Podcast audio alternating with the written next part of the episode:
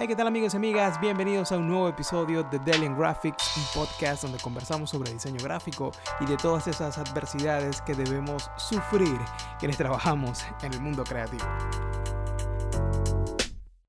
Mi nombre es Luis Palencia, soy un diseñador gráfico venezolano, ahora viviendo en la ciudad de Brooklyn, New York, y para este episodio me complace muchísimo traerles esta bonita conversación que tuve con mi pana Alberto, mejor conocido como Sunsplash, quien es un genial eh, músico, productor ah, y director creativo venezolano que hoy día vive en Guadalajara, México. Así que, pues nada, básicamente lo que van a escuchar a continuación es una documentación de dos panas poniéndose al día hablando un poco de la vida, de adversidades, de el recorrido que han tenido en los últimos 15, 18 años de trabajo y de experiencias, proyectos y demás. Así que la verdad fue una, una conversación muy improvisada.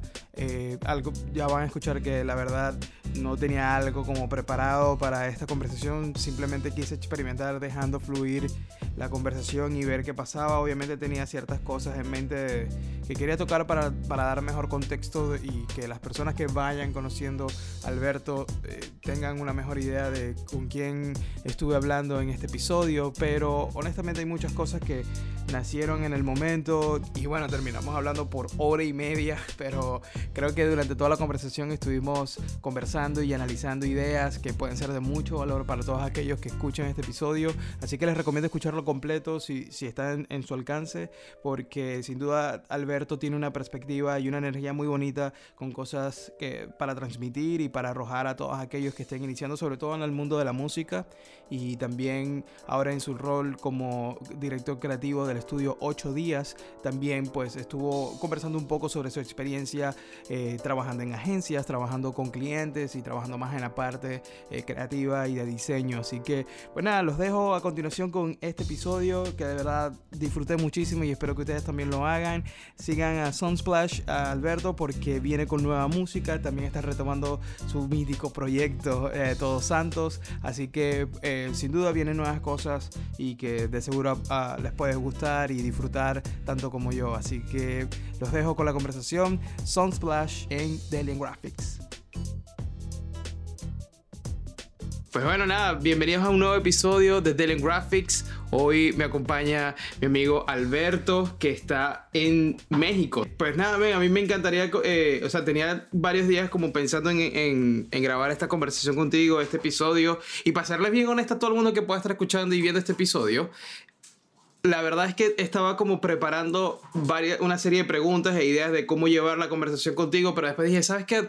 Yo sé que él tiene muchas cosas para contar y, sé que han habido muchos cambios en tu vida, mudanzas, proyectos, inicios, finales, de, cualquier cantidad de cosas. Y dije, ¿sabes qué? Yo quiero que la conversación sea como lo más natural posible y que vayan saliendo las cosas a medida que vamos conversando. Y dije, ah, X, vamos, vamos a empezar a tener una conversación y a ver a dónde nos lleva. Eh, así que como que la verdad no preparé como algo súper específico porque quiero que, no sé, sea una conversación de ponernos al día porque siento que, ¿sabes qué me, sabes que me parece súper cool de ti? Que eh, desde que te conozco, que de hecho creo que la primera vez que hablamos fue que tú me, me diste eh, instrucciones y me, me, asesoraste en cómo sacar la visa O1. ¿Te acuerdas? No sé si te acuerdas de esa llamada.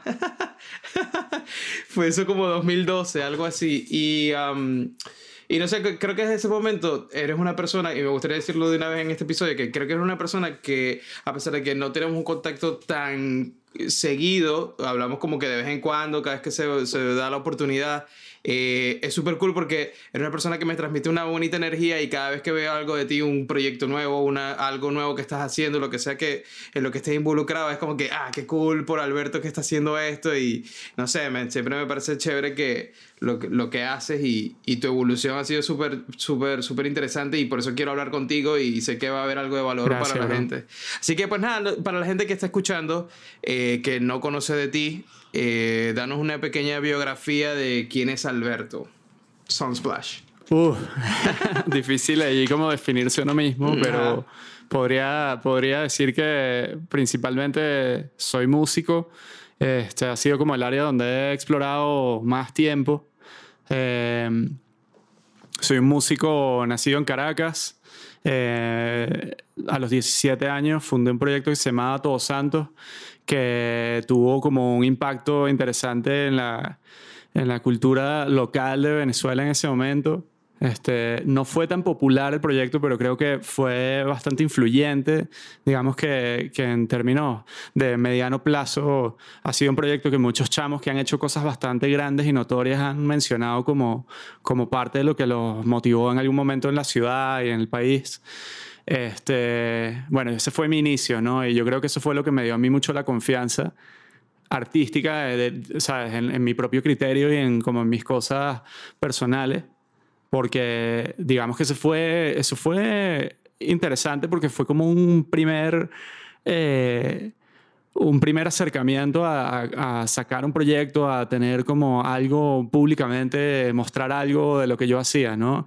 Y uno cuando es chamo, yo estaba en el colegio, saliendo del colegio, y uno cuando es chamo no sabe exactamente en qué es bueno, ¿sabes? Es difícil, es difícil saber eh, a qué te inclinas, o sea, tienes cosas que te gustan y tal. Y yo creo que la, la, forma en que ese proyecto agarró fuerza de manera muy orgánica este, me dio mucha más confianza en mí como creativo, ¿no? Este, yo creo que ese es mi inicio, ¿no? Claro, claro. Y, e imagino que fue mucho de. Bueno, obviamente después de Todos Santos vino otros proyectos y cosas que ha hecho que luego vamos a ir como hablando en la conversación, pero yo imagino que Todos Santos fue mucho de, de explorar, ¿no? No había como cierta barrera o algo, era como un juego de vamos a ver qué pasa con esto. Sí, de hecho, de hecho, lo que la gente ha escuchado, que, o sea, lo que la gente más recuerda de ese proyecto en particular, que, es Aeropuerto, este, fue un, un, disco que fue muy libre, porque nosotros eh, habíamos creado algunas cosas previamente, habíamos tenido un single que había salido en un, en un compilado de Los Amigos Invisibles que se llamaba Chill Out Venezuela, que lo usaron como sencillo, estuvo en radio, ese fue nuestra primera canción así, como que se, se, movió. Pues. decir, no era, o sea, para ti fue como un digamos, como un punto de partida que no todo el mundo tenía esa oportunidad. No, o sea, digamos, no fue una como una señal de, hey, esto va para algún lado, algo estamos haciendo bien, como para que una banda que ya en ese momento era establecida, como Los Amigos Invisibles, presta, presta atención y éramos fans. Claro, y, y, presta atención a lo que estamos haciendo y, nos aprueben de, la, de esta manera como que vamos a incluirlos en, en esto, que, que, eso fue cuando ellos lanzaron Gozadera Records, que era ya su, su disquera, ¿no? Sí, que, que, eh, fue el primer compilado que sacaron que se llamaba Chill Out Venezuela. Este, en esa época estaba de moda como los compilados de Chill Out y tal, y bueno, hicieron como una, una compilación de tracks de artistas venezolanos, eh, entre los que estaba Trujillo, sí, Panasuyo, este, varios, varios, varios proyectos interesantes del momento. Dios le pague. Para, Dios le pague, exacto. Para nosotros o sea, eso fue surreal, porque digamos que nosotros éramos fans. Yo era fan del rock nacional y del hip hop y de... O sea, para mí toda esa gente era mi, ¿sabes? Mis héroes.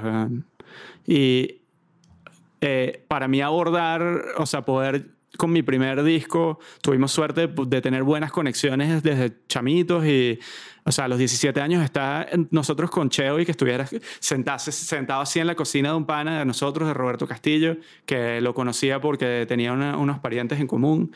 Este, y que Cheo estuviese así con los brazos cruzados escuchando nuestro disco era una vaina que, marico, nuestro corazón está y que tú, tú, tú, sabes, como que era una vaina que va a decir de nuestra música, ¿entiendes? Claro, claro. Y, y yo creo que eso es lo, lo bonito también de que a, a, la larga esa gente no solo fueron como mentores, pues, o sea, sino también fueron como se han convertido en amigos y en colaboradores y, y, yo creo que eso nos dio a nosotros muchísima confianza, pues que ellos dijeran, coño, sí, aquí hay algo, este, yo le veo potencial a esto que están haciendo, eh, creo, creo que, que va bien, Esta, este track puede ser un sencillo, yo quiero este track para un compilado.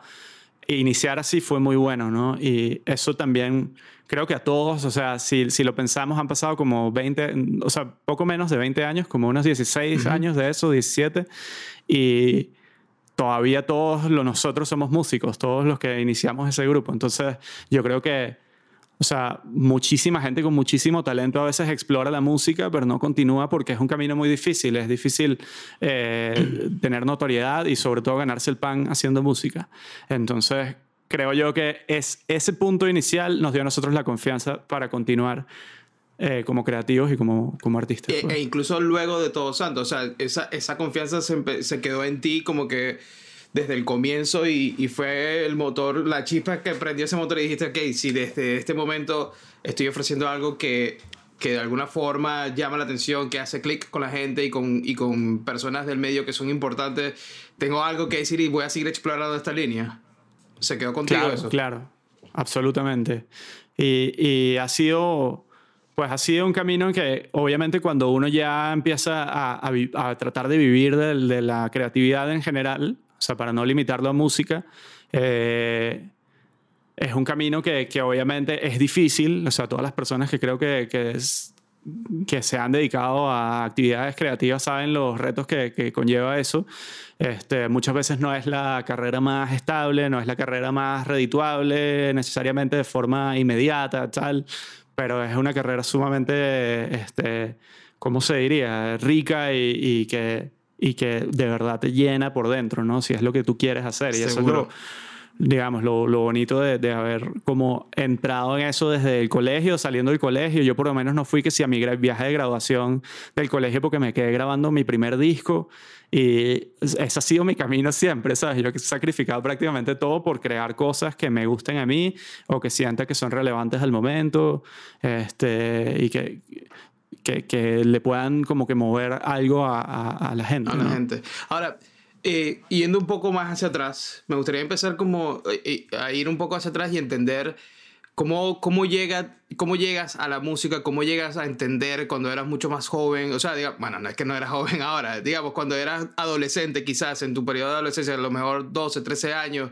¿cuál fue tu primer acercamiento con la música o algo que te dijera, yo puedo hacer esto, yo puedo tomar un instrumento, yo puedo crear algo a raíz de la nada y de mis ideas? En mi casa como tal, mi papá y mi familia no, o sea, no hay artistas en mi familia directa, este, pero mi papá era salsero así de, de, poner discos de salsa en la casa y bailar y tal, y siempre como que le había música pues de alguna forma. Eh, y recuerdo así, seis años, ponerme, había un Walkman de mi hermano mayor y un cassette de Guns N' Roses. Fue la primera vez que yo escuché como una música que dije, ¿qué, qué es esto? Me asustó. Era como burda de, de, de loco para un chamito de seis años. Pues. Claro. Este, pero me, como que ese feeling de, de, de, que no, de sorpresa me quedó demasiado grabado y fue como, ah, creo que una chispa. Y luego un hermano de mi mamá, este era músico académico, entonces él me regaló una guitarra. Cuando vio que yo tenía como ese interés, uh -huh. me regaló una guitarra clásica que tenía en la casa por ahí agarrando sí, polvo. Sí. Y eso fue, o sea, desde ahí yo no, no sé, tendría 8, 9 años, nunca, nunca paré de, de tener interés en la música. De hecho, de hecho, eh, me, le pedí a mi mamá clases de guitarra, sí me, sí me, la, me pusieron en clases de guitarra un tiempo, luego me, me dijeron, mira, no hay plata para las clases de guitarra, y yo seguí tocando. Y lo más loco de mi, de mi característica como músico es que yo no soy un buen ejecutante, ni soy una persona muy técnica, para nada. Yo crecí como el background del punk y todo eso, entonces como que yo nunca me, me vi como una persona que quería estudiar música, sino yo desde el día que agarré la guitarra por primera vez estaba tratando de crear mis propias canciones. Y, siempre he sido como de ese tipo de persona en que no soy tanto de acercarme como hacia el lado académico y llenarme de herramientas para poder hacer algo. Soy más de darme golpes y aprender haciendo lo que sea que tengo adentro que quiero soltar, ¿no? Y es como esa desesperación de querer soltar algo. Yo creo que es como que básicamente dejarte llevar por la energía de quiero, eh, tengo esta idea, no estoy seguro si, digamos, teóricamente estoy haciendo los acordes que son, pero es, es, lo que suena a lo que quiero y lo que está en mi cabeza. Ah, Hay, hay veces que la gente me pregunta como cosas de diseño y yo muchas veces no tengo una respuesta para eso porque muchas veces el diseño o la ilustración o cosas que hago a nivel personal, eh, yo simplemente uso el diseño como un canal para decir las cosas que no sé decir en palabras. Es como yo solo sé transmitir esto de esta manera, con diseño. Y me parece súper curioso que digas eso porque básicamente te, te fuiste por la idea de yo voy a hacer algo con esto, no importa qué, y de esta manera lo voy a hacer, lo voy a, hacer a mi manera y confío en que algo bueno tengo acá entre manos que, que puedo lograrlo, ¿no? Exactamente, exactamente. Y es súper, o sea, yo creo que es un privilegio tener como uh -huh. esa capacidad de soltar. Uh -huh. en un medio específico, que puede ser cualquiera, ¿no? O sea, puede ser la cocina, puede ser este, escribir, puede ser diseñar, puede ser hacer música. Pues hay miles de maneras, ¿no? Y, y hay una cosa, perdón, creo que te he interrumpido, ¿no?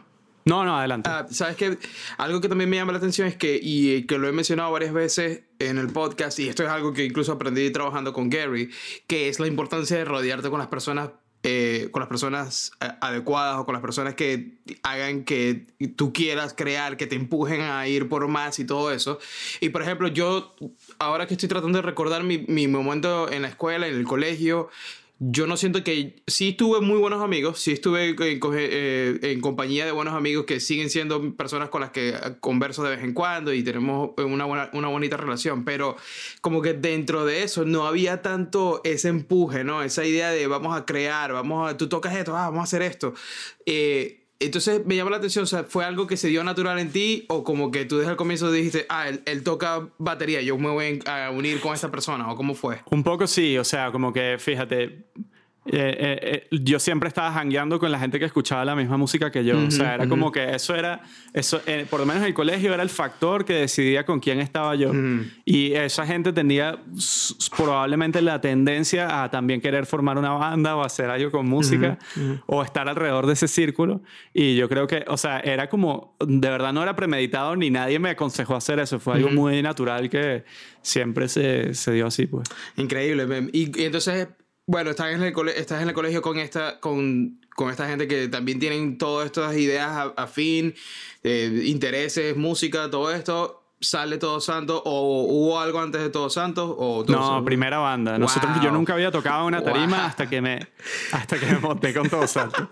No, mentira. Una vez toqué en una semana colegial que sí, un toque horrible, nefasto, ajá, con otros panas. Sí. Y eh, en verdad, verdad, como oficialmente, la primera vez fue en un, inter- un intercolegial de nuevas bandas con todos santos. Wow, o sea, mi- Que, wow. eh, de hecho, anecdótico, eh, Ajá. o sea, es anecdótico porque esa- ese pr- primer show de Todos Santos éramos Ernesto y yo nada más.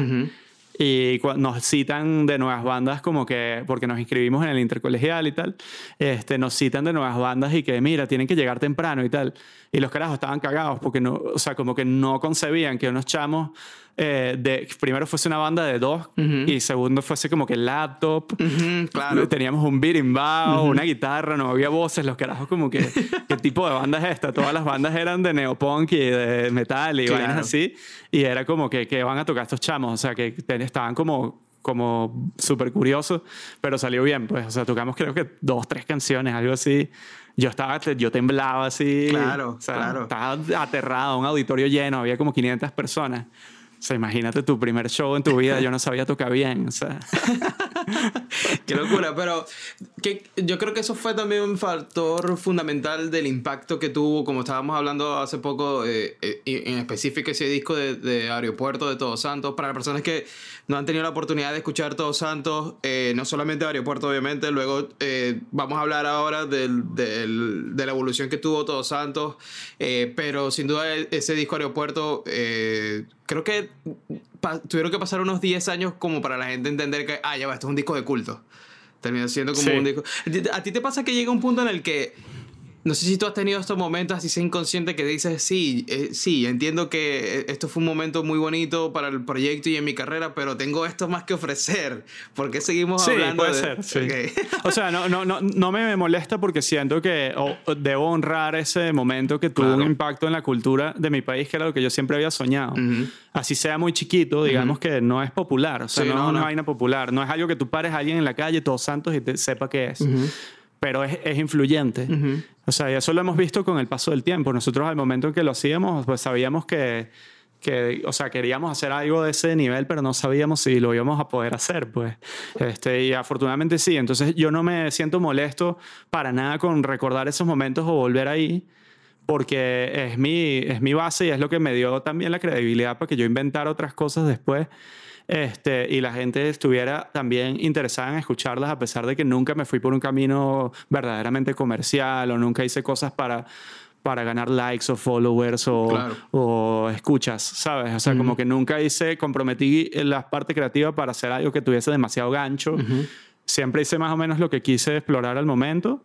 Este, gracias a Todos Santos, yo creo. O sea, gra- gracias a Todos Santos que es como que, bueno, ya por lo menos en la cultura de Venezuela, fuera de Venezuela es totalmente distinto, pero en la cultura de Venezuela, eh, por lo menos eh, sí me ha abierto muchísimas puertas muchísimos años después.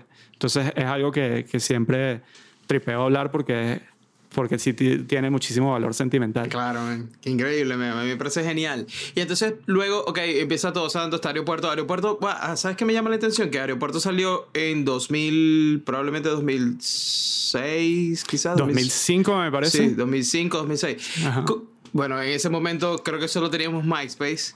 No estaba todo Instagram, no estaba Spotify. De hecho, creo que eso es pre-MySpace. O sea, creo que eh, Aeropuerto como tal, no recuerdo que estuviéramos en MySpace en esa época. Luego, como ya cuando ya había salido el disco y tal, eh, entró en MySpace.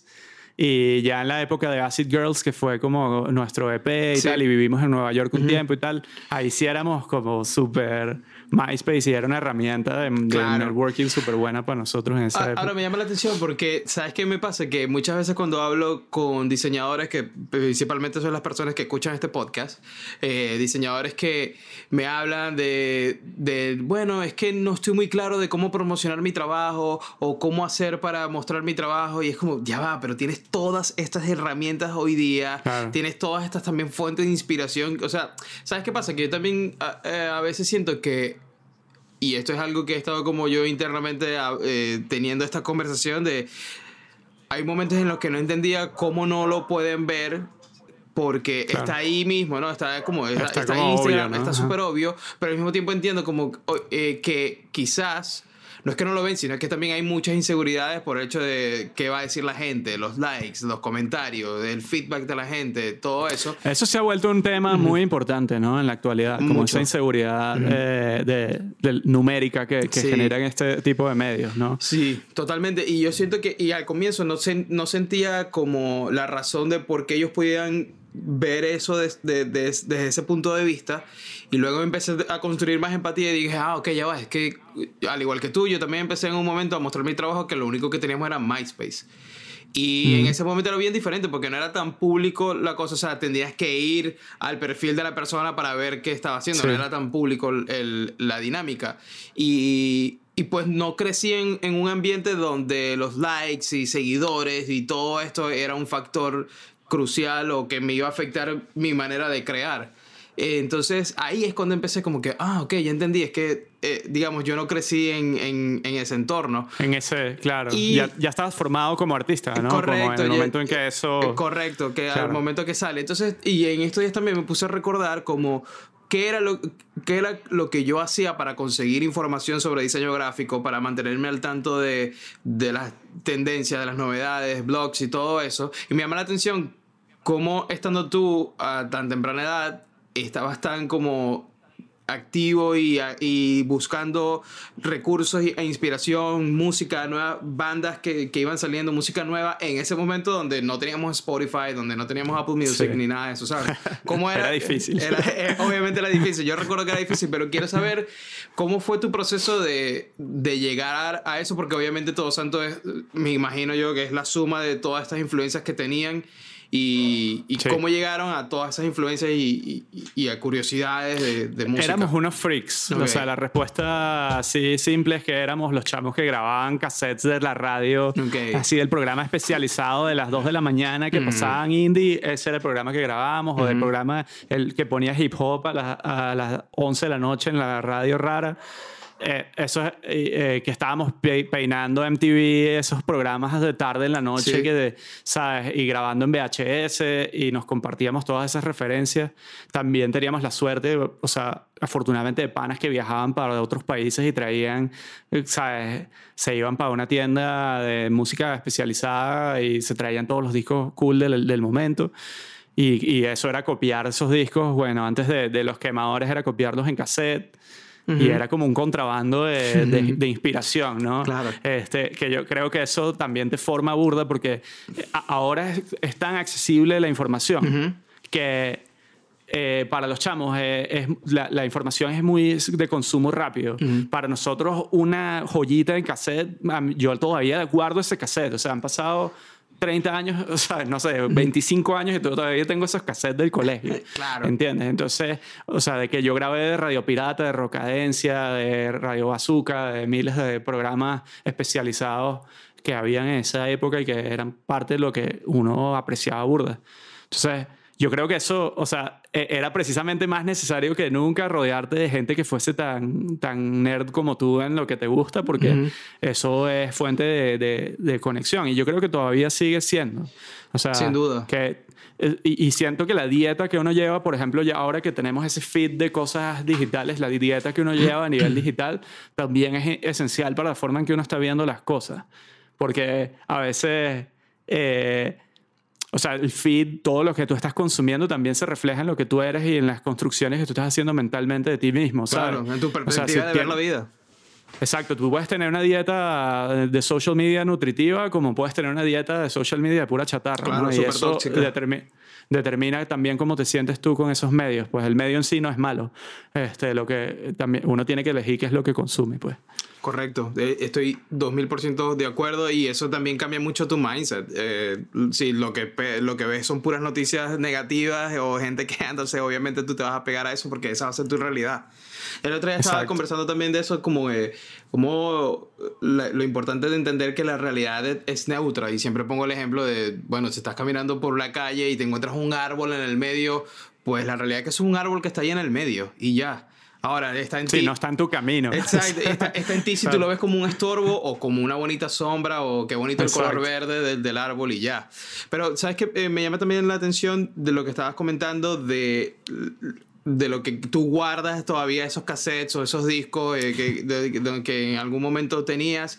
Sabes que yo creo que la importancia de, o, creo que mucho de, del por qué está volviendo todo esto de, la gente comprando vinil eh, y todo eso. De hecho, lo hablé en estos días con un amigo eh, que él me estaba comentando que su punto de vista es que es por eso mismo, que en ese momento tú tenías eso físico para recordar siempre algo, tenías esa, esa, eso material de aquí está esta música, aquí está este disco que me, que me gusta, yo estoy viendo que la canción número 3 es la que me gusta y tienes siempre como eso a mano ahí, a cambio un post en Instagram o, eh, o algo así tiene una vida que de 48 horas y probablemente sí. ya scroll y, y murió. Incluso yo lo veo ahorita, yo siendo una persona que siempre me he considerado melómano uh -huh. y amante de la música, eh, consumo más música que nunca, pero eh, muchas veces cosas que me encantan y las guardo en mis listas de Spotify y así. Luego no sé quién realmente qué artista es, o, sea, porque hay tanto volumen. Claro. Hay tanto volumen que es como que, ah, claro, esa canción yo la tengo por ahí, pero no, no recuerdo quién es el artista, no he indagado más en la, a profundidad en, la, en el 80% de las cosas que tengo en mis playlists, porque simplemente, o sea, la, la, forma en que uno descubre es más vasta, ¿no? O sea, es como que ya no estamos pescando con caña, ahora estamos pescando con red, ¿sabes? Uh -huh, y uh -huh. no puedes prestarle atención tan profundo a cada cosa, ¿no? Es como más... Eh, eh, es distinto, pues. O sea, creo que tiene sus ventajas y, y, y sus diferencias, ¿no? Yo, yo, lo noto, o sea, por ejemplo, eh, yo antes recordaba el, el, número de la canción o el nombre de la canción Total. del disco que me... De, a mí me gusta, la, de ese disco me gusta la 7, la 8 y la 9. Pero Total. hoy día es como me sé el nombre de la canción. Y ya, ah, sí, me gusta esta canción de este artista. Que claro. es un single y ya, pues. Yo creo que la gente hoy, sí, yo creo que cada vez la gente está empezando a hacer más ringtones que, que canciones, pero... O sea, yo por ejemplo hago una cosa que es que yo, o sea, si yo encuentro a alguien que está cool en Spotify, que uh -huh. sé que tiene un gusto increíble, me pongo a estoquear así todas las listas que tiene y todo eso y voy pescando música de gente que yo sé que tiene un buen criterio. Uh -huh. Entonces, muchas veces agrego eso como a listas mías por género o cosas así. Y luego no sé ni qué artista es. O sea, simplemente me gustó. O sea, estaba scrolleando, iba escuchando las canciones dos minutos y las iba tirando en una lista. Uh -huh. Y luego veo, o sea, si hay algo que, se, que me llame demasiado la atención es que indago ya más a profundidad, pues. Brutal, me encanta esa, esa forma de, de, de conseguir eh, información y no inspiración, porque también hay, hay algo que, que leí. Eh, ¿Tú llegaste a leer eh, Still Like an Artist? El libro. Sí, sí, bueno, sí, lo tengo. Ahí hay un consejo de eso, de como que busca a quienes sigue esas personas que a ti te gustan y muy probablemente te vas a conseguir las referencias que ellos usan y así pues.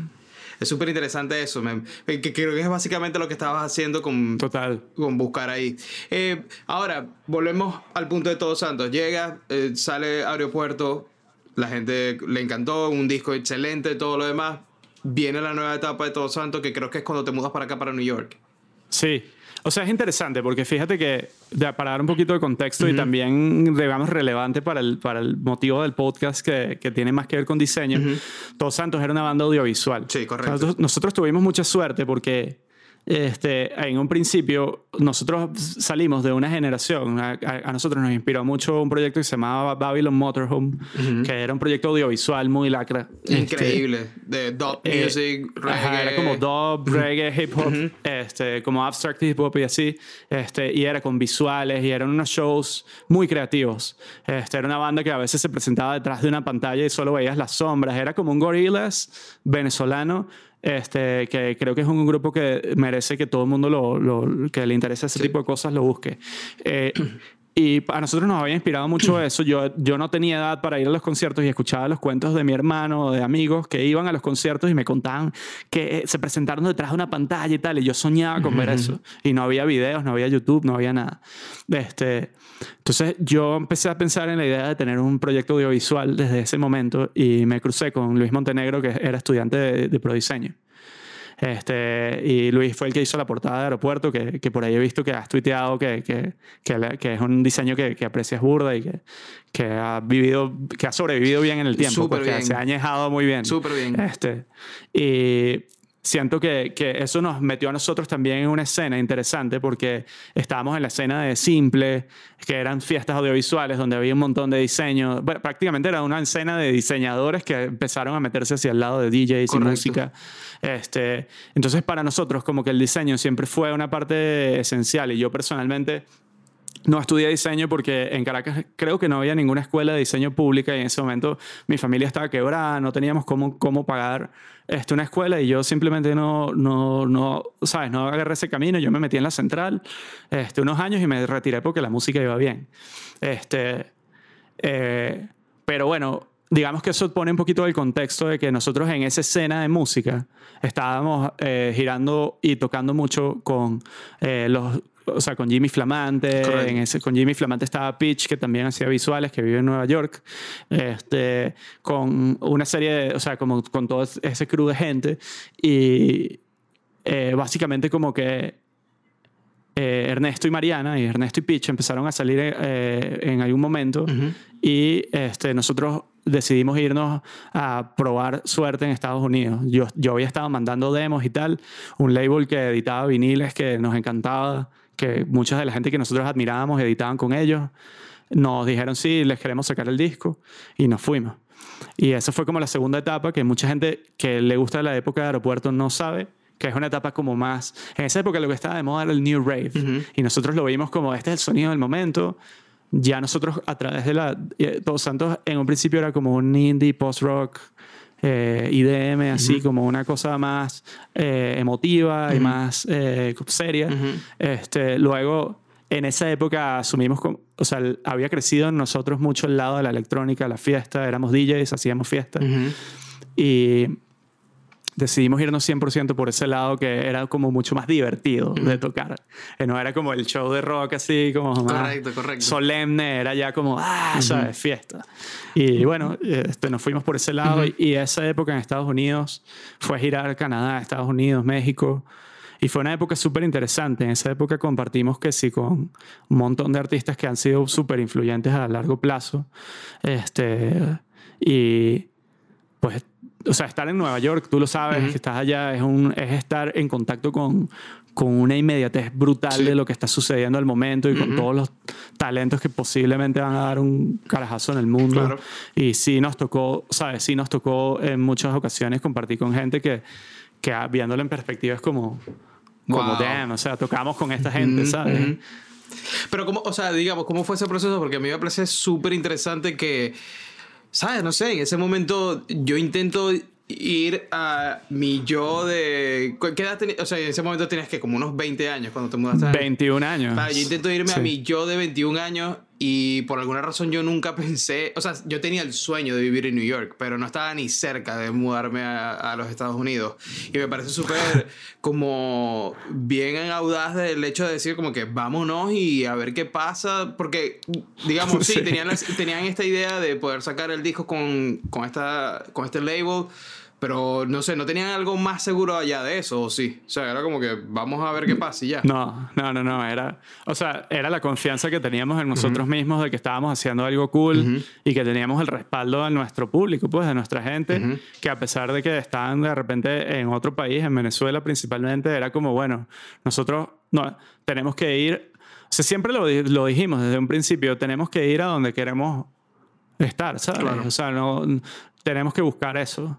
Y sí, yo creo que, o sea, viéndolo, eh, eh, honestamente, fue un riesgo, una locura. O sea, no, no, había ningún plan económico, ningún plan de ningún tipo. Era simplemente la pasión por lo que queríamos hacer y menos mal que lo hicimos. ¿Sabes? Porque yo creo que, o sea, a los 25 años ya yo tenía como 35 mentalmente por todos los coñazos que me tuve que dar en ese proceso, claro, ¿sabes? Claro. Este, y, y, también eso, o sea, creo que habernos apostado a nosotros mismos en esos momentos y sentir que, que sí eh, apostamos eh, eh, por nuestros sueños es algo que, que eso nunca te vas a lamentar de hacerlo, ¿sabes? Así falles, así, o sea, yo, yo te puedo decir, yo no dominé el mundo como pensé que lo iba a dominar en ese momento. veníamos nosotros proyectados de una forma, y sí nos fue muy bien, o sea, sí, sí agarramos un buen momentum, pero no es como que, o sea, si tú dices, ¿para qué te estás yendo? Para comerte el mundo. ¿Te lo comiste? Bueno, necesariamente no. Pero todo lo que viviste, o sea, te, deja unas enseñanzas de las que nunca te vas a, vas a arrepentir. Y hablando de Gary, este, eh, yo soy fan y siempre escucho su podcast y siempre veo sus contenidos. Él siempre dice, regret es el último, o sea, como mm. que el arrepentimiento es el peor, eh, eh, o sea, es el peor enemigo. o sea, tú no quieres llegar a morirte sintiendo que no apostaste por ti o, que no, o que no hiciste las cosas cuando las querías hacer. Entonces, digamos que ese es mi mensaje como de inspiración. Yo me atreví, pues, y, y, me sigo atreviendo. A veces arriesgando la seguridad económica y muchas otras cosas, pero bueno, eso se llama ser artista. Pues. Totalmente. Yo creo, el otro día también leí algo que decía como que arrepiéntete de lo que hiciste, no de lo que no hiciste. Claro. Y es, totalmente eso. Yo también cuando me mudé a, a Miami fue sin ningún plan específico, sin ninguna idea de nada, no tenía familia ni amigos, fue simplemente que yo quiero hacer esto, vámonos. Y, ya, y me fui, al igual que venirme a, mudarme a, New York, por, por, más que ya tenía cinco años viviendo en Miami, y ya tenía como una idea de cómo funciona el país y todo eso, y un poco más... Yo, recuerdo, o sea, yo recuerdo de tú comentarme en algún momento que nos vimos en Miami una vez con Waldo, shoutouts, este, eh, y recuerdo que me dijiste como, coño, estoy pensando en irme a Nueva York y yo siempre he querido irme a Nueva York y tal. Y yo así como, go, bro, ¿sabes? Como que está... Y, y, ver que lo hiciste, o sea, y, que, y lo bien que te ha ido y lo, lo fino que te has posicionado, bueno, o sea es brutal. ¿entiendes? Ha sido, y eso ha sido una, prueba de que. Sí, ha sido una experiencia. Que sí, vale la pena. Totalmente, sí, 2000%. ¿Sabes que El otro día alguien me preguntó, como que. No, es que eh, New York está sobrevalorada porque no es como lo venden en las películas. yo, como que, bueno, sí, pero eso mismo puede pasar con París o con cualquier otra cantidad de ciudades. Obviamente hay una, una idea romantizada de la ciudad, pero ahora que estoy acá, siento que me gusta más la realidad que veo que la de las películas. Sí. Me encanta. O sea, la realidad, la realidad de películas, o sea, la gente que va. Eso, eso es una realidad de Nueva York. La gente que va a Nueva York pensando que se va a encontrar la película, se decepciona. Siempre te dice, a mí no me gustó esa ciudad. La gente que va a Nueva York sabiendo, o sea, o esperando descubrir su, lo que tiene que para ofrecer culturalmente, que es infinito, verga, nunca se va o, se queda enamorada de esa ciudad por siempre. Sin duda. es una ciudad que es un, es un epicentro mundial. Sin duda. Ahí hay demasiada candela en todos lados. ¿Qué, ¿Qué, crees tú que es lo mejor que aprendiste de ti viviendo en New York? Yo creo que, para serte 100% honesto, como un poquito más de humildad.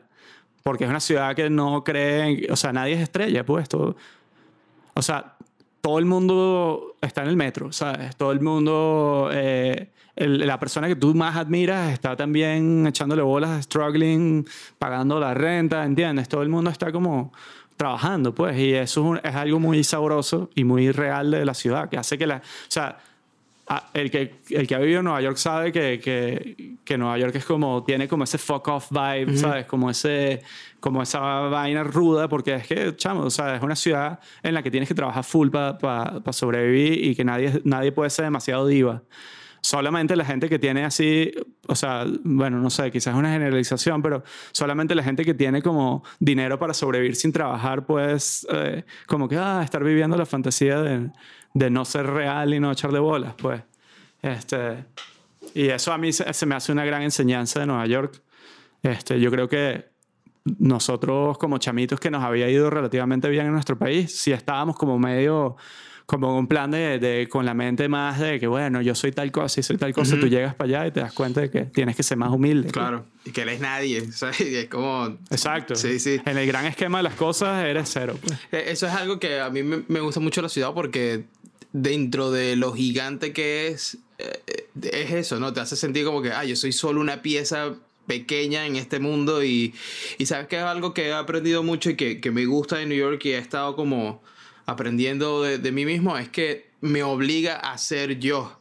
Porque siento que entre tanto ruido, entre tanta gente, la única manera de resaltar no es siendo como los demás, es siendo yo mismo. Porque yo tengo, yo tengo mi, mi opción y, digamos, mi punto de vista único que es lo que me define a mí, no solamente a nivel de diseñador, sino como, bueno, yo soy, aparte de diseñador, yo soy un inmigrante, soy de Venezuela y, y tengo este background y he hecho toda esta experiencia y pasé por Miami y tengo toda esta recopilación de información y de inspiración y de, digamos, de cultura visual, por así decirlo, que combinado con todo New York termina en esta, en esta propuesta única que es lo que yo traigo a la mesa, ¿no? Y así como yo, todos somos así. Entonces yo creo que me ha obligado a, a ser yo mismo, ¿no? Como cada vez a, a sentirme más cómodo con quién soy yo y lo que tengo para ofrecer. Eso me encanta de New York. Eso está increíble. Yo creo que es que son el tipo de enseñanzas que no son tan obvias, ¿sabes? Como que la gente piensa, no, aprendí porque, ¿sabes? No, o sea, como que son cosas más internas, ¿no? Cuando te enfrentas a una ciudad tan poderosa este, te, te, da como esas enseñanzas más de quién eres en verdad. Sin duda alguna. Yo creo que una ciudad que te exige mucho, al mismo tiempo te da, te abre muchas puertas, pero uno tiene que estar dispuesto a, a pues, a, a, sacrificar lo, lo, lo, que te exige la ciudad para poder ver las ganancias, ¿no? Y yo, yo entiendo que no, no, todas las personas están dispuestas a eso o no es para esa dinámica no es para todo el mundo, ¿no? Eh, claro. Pero Wow, sí, para mí ha sido súper cambiante todo, o sea, ha cambiado mi vida por completo vivir acá. Me imagino que eso fue algo de lo que pasó con ustedes, ¿no? ¿Cuánto tiempo estuvieron acá? Bueno, tú, perdón. Eh, yo estuve como unos cuatro años y medio, casi cinco años, este, más o menos 2011. Lo que pasa es que nosotros habíamos estado yendo los veranos a tocar y nos devolvíamos. Okay. Entonces ya habíamos ido ya habíamos ido, pues, ya habíamos estado, ya habíamos sentido la vibra, ¿sabes? Lo habíamos como testeado, pues. Este, y teníamos la suerte de tener amigos. En esa época había muchos menos venezolanos en Nueva York. este, había, ah, pero teníamos algunos amigos este, por allá que nos daban casa. Pues Mariana en particular nos recibió un montón de veces. Eh, y conseguimos trabajos en Caracas Arepa Bar, shoutouts. este, que, o sea, yo, yo hice delivery y tal para mantenerme un rato allá. Claro. Eh, y así fue que testeamos las cosas. Y bueno, ya cuando, o sea, estábamos haciendo shows en cualquier bar que nos aceptara, en cualquier lugar, como para entrar, pues, por algún claro. lado. Y ya decidimos sacarnos la visa y mudarnos y todo eso, y pues se pudo hacer. Increíble, man. Entonces, luego de todo esto, eh, estás acá en New York, pasan, eh, estás de giras, eh, estás como hustling, haciendo, haciendo música con Todos Santos. ¿Cuándo llega entonces el momento de soltar y decir, quiero hacer mi proyecto como Sunsplash, voy a ser yo solo haciendo este proyecto? Yo creo que fue un poco involuntario, o sea, porque lo que sucedió es que, eh, bueno, Mariana y Ernesto se separaron, éramos un grupo con una pareja adentro y se hizo complicado eso. Claro. Este, y y bueno, en algún momento ellos como que decidieron detenerse y yo dije, bueno, nada, o sea, yo no voy a seguir ya con esto solo, es como arrastrar demasiado un problema, ¿sabes? Ya, ya vamos a dejarlo morir, ¿no? Y yo estuve como, bueno, soul searching así, viendo qué, qué es lo que yo iba a hacer. Eh, y decidí empezar Sunsplash, eh, que era un gran reto para mí, porque yo era más como compositor, guitarrista, frontman y así de todo santo, pero yo no hacía beats. O sea, yo, yo sí hacía como loops y así, pero se los daba a Ernesto y Ernesto los convertía en canciones ya como que los producía más. Este, entonces fue como que, ok, ahora me tengo que enseriar con este tema de la producción. Y fue empezar a comprobar que yo podía. Y, o sea, mucha gente pensaba que ya para el momento que yo saqué Sunsplash yo sabía producir, pero más bien no, estaba aprendiendo, pues sigo aprendiendo.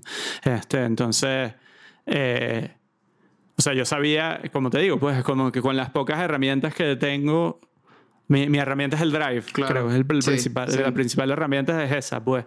Es como que es atreverme a decir, bueno, yo creo que tengo suficiente criterio, aunque no sepa hacer esta vaina, para saber cuándo suena decente y poder sacarlo, ¿sabes? Claro, claro. Entonces, eh, yo creo que eso fue como el proceso.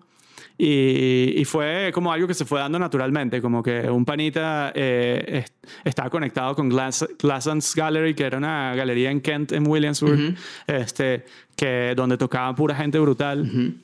Que de hecho ya cerró, creo que ahora esos son como que las oficinas de Vice o una vaina así. Este, y eh, eh, y nada, él me dijo como que, mira, bro, hay un brother que, que hace shows en, en, esta galería y quiere que, ¿sabes? Está buscando acts así como del estilo de lo que tú estás haciendo, lánzate, ¿sabes? Y yo, y qué verga, pero no tengo el show montado. Eh, yo tenía como unas canciones con mi exnovia, este, y como que le dije, bueno, vamos a tocar, ¿sabes? Vamos a tocar, dale. Y nos montamos, abrimos, eh, creo que era con Anita Tijoux, que yo era súper fan, siempre he sido, era, siempre he sido fan de Maquisa, pues, del grupo de hip hop, que fue como el grupo de hip hop más... Con CO2, ¿no? CO2. Sí, exacto, como ese grupo es legendario en Chile, así súper, súper de culto. Este, y, y, Chile es una de las cunas del hip hop en español, así. Sí, exacto. paréntesis a las personas que puedan estar escuchando que les gusta mucho el hip hop latinoamericano. Maquisa es número uno porque en esa época estaba Tiro de Gracia, estaba saliendo también Ilia Kuriaki, creo que también estaba saliendo. Estaba exacto. Eh, Maquisa. Eh, Tiro de Gracia fue número uno. Los Tetas eh, también, Los tetas. también estaban ahí, así que googleé en esa, esa, esa época del hip hop latinoamericano porque fue increíble. Sí, bueno, de hecho, o sea, profundizando en eso, recuerdo un compilado que se llamaba MTV Lingo, que compilaba como todo ese movimiento de hip hop latinoamericano y tenía como Tiro de Gracia, este, Molotov, eh, Control Machete, eh, no sé si estaba La Corte, creo que sí todas esas bandas, pues los tetas, tal, tal, tal. Fue Creo que eso fue un momento también muy interesante. Super, o sea, muy interesante. Plastilina Mosh, ah, o sea, me acuerdo, Plastilina, fue increíble, o Increíble. Mire, y, y, cómo fue tu proceso a nivel personal de, de enfrentar el hecho de, ok, eh, estoy en Todos Santos, somos un, grupo de personas que estamos aquí creando esta, este fin, esta idea en, en común. ¿Cómo fue ahora tu proceso de cómo yo empiezo a hacer todo esto yo solo. O sea, de soltar la idea de, de ya no estoy con gente que, con quien apoyarme, ahora esto soy yo solo. Yo lo asumí desde el día uno, yo creo, o sea, porque fue como ese reto personal de, bueno, yo tengo que producir esto por completo. Y quiero hacer una cosa, sea, o sea, siempre he sido muy punk en influencia. Yo no hago, nunca he hecho punk, nunca he tenido una banda de punk ni nada, pero yo siento que el punk más que un sonido es una filosofía, una forma de hacer las cosas. Entonces, siempre me he considerado muy punk en ese sentido, de que, bueno, o sea, yo dije, bueno, me voy a lanzar a hacer mi cosa, eh, a probar mi producción yo y al probarme yo como, como frontman y, y a, o sea, ahora sí que sí, a darle Ahí por mi cuenta, pues. Vamos a todas. Exacto. Entonces, en ese momento, bueno, yo empecé Sunsplash en Nueva York, hice varios shows, hice un show con, con, ese show con Anita Tijoux, hice uno con Bomba Estéreo y Maluca y no sé qué y tal. Todo eso era como un movimiento nuevo de artistas latinos como urbanos que, que, estaba como emergiendo en ese momento. Y como brevemente después yo me, me fui a Venezuela. O sea, yo tenía como un poco la... Ya yo tenía como cuatro, cuatro, casi cinco años en Nueva York y ya quería como regresar a mi casa un rato. Este, sentía que, que yo necesitaba iniciar una nueva etapa. Okay. Este, y, y, no había visto a mi familia en muchísimo tiempo. O sea, fue como, tuve una lesión súper grave en la rodilla también. Fue como un momento en que dije, ¿sabes qué? Bueno, vamos a, déjame volverme a mi casa, voy a pensar qué es lo que quiero hacer. Okay. Eh, y ese, voy a, voy a irme tres meses a Venezuela, voy a dejar unas cosas en el basement de unos amigos y tal. Eh, terminó siendo cuatro años en Venezuela. porque la cosa agarró fuerza ya, pues. Y creo que, de hecho, nosotros, si no me equivoco, nos conocimos así, o personas en el Greenside, ¿no? Sí. Este, ya en esa época que yo estaba en Venezuela, tú estás con los ninjas. Sí, correcto. Este, Sí, nos conocimos ahí, pero sabes que me parece interesante de lo que estabas comentando de, de seguir, eh, por más que tú no haces punk, has seguido esa, eh, esa vibra y, y esa filosofía. Me acabo de recordar que tú, tú has escuchado el podcast de Rick Rubin. Eh, sí, algunos episodios. Hay uno con Andre, con Andre 3000 de Outcast. ¿Sí lo escuchaste? De Outcast. No, no lo he escuchado. Soy fan de ese bicho. Es increíble, men, y ese episodio tienes que escucharlo, es increíble.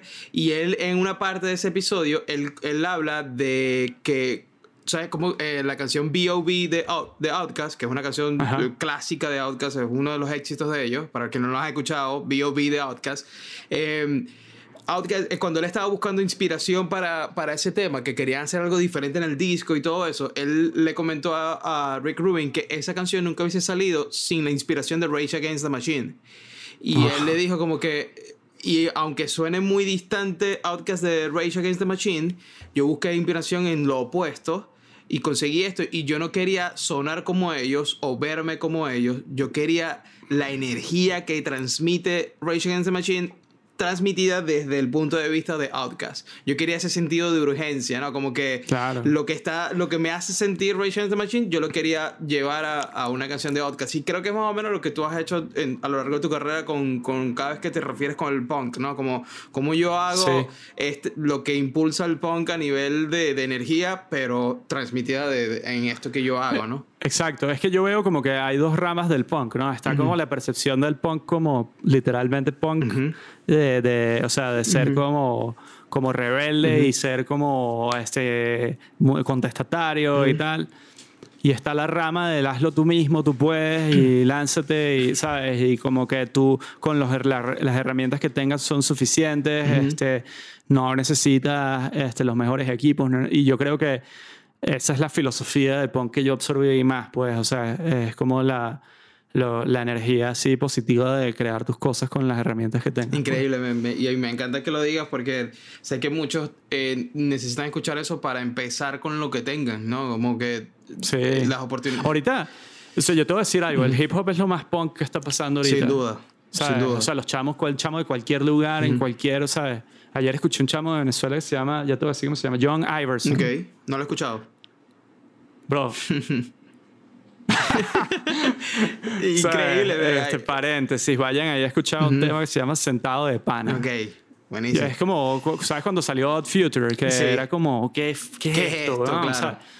E, es ese mismo feeling y con una vaina venezolana. Increíble. Este, y es como, o sea, me quedé como, como pensando justamente, o sea, me quedé pensando porque vi eso ayer, es como que esto es lo más punk que he visto en demasiado tiempo. Mm, increíble. Y, digo, o sea, yo estoy grande ya, yo estoy como con una energía burda, más tranquila, no suelo escuchar cosas tan puyadas y tan malandras, pero, pero cuando escuché eso dije, verga, esto, ¿sabes? esto, esto, está cool, ¿sabes? Esto me gusta. Pues. Buenísimo, man. Eh, entonces, me gustaría seguir eh, como seguir tu trayectoria. Yo creo que esa, la gente se ha dado cuenta que ha sido como bien natural la conversación, había como algo muy específico, pero me ha encantado mucho conversar contigo, man. Y me gustaría ver entonces, luego ya empiezas Sunsplash, estás en Venezuela, empiezas a seguir experimentando con el proyecto. Luego, luego de eso, tú te vas a México, ¿cierto? Bueno, seguiste explorando en Venezuela, estuviste, me imagino, tocando. Sí, estuve, estuve como cuatro años en Venezuela. Este, sí, tocando, tal, el proyecto fue creciendo, creciendo, pero bueno, ese momento fue muy crítico en Venezuela, fue mm. una época muy difícil y, y, a mí me pasaron varias cosas, o sea, en algún momento me, me, bajaron, yo tenía una moto, me bajaron de la moto, armados, vaina y tal, y fue como, ¿sabes? Como que yo necesito un break de esta vaina. Claro. O sea, yo me devolví, pero yo también, ¿sabes? Como que no, tampoco estoy pegado en ningún lado, tengo que seguir moviéndome, ¿no?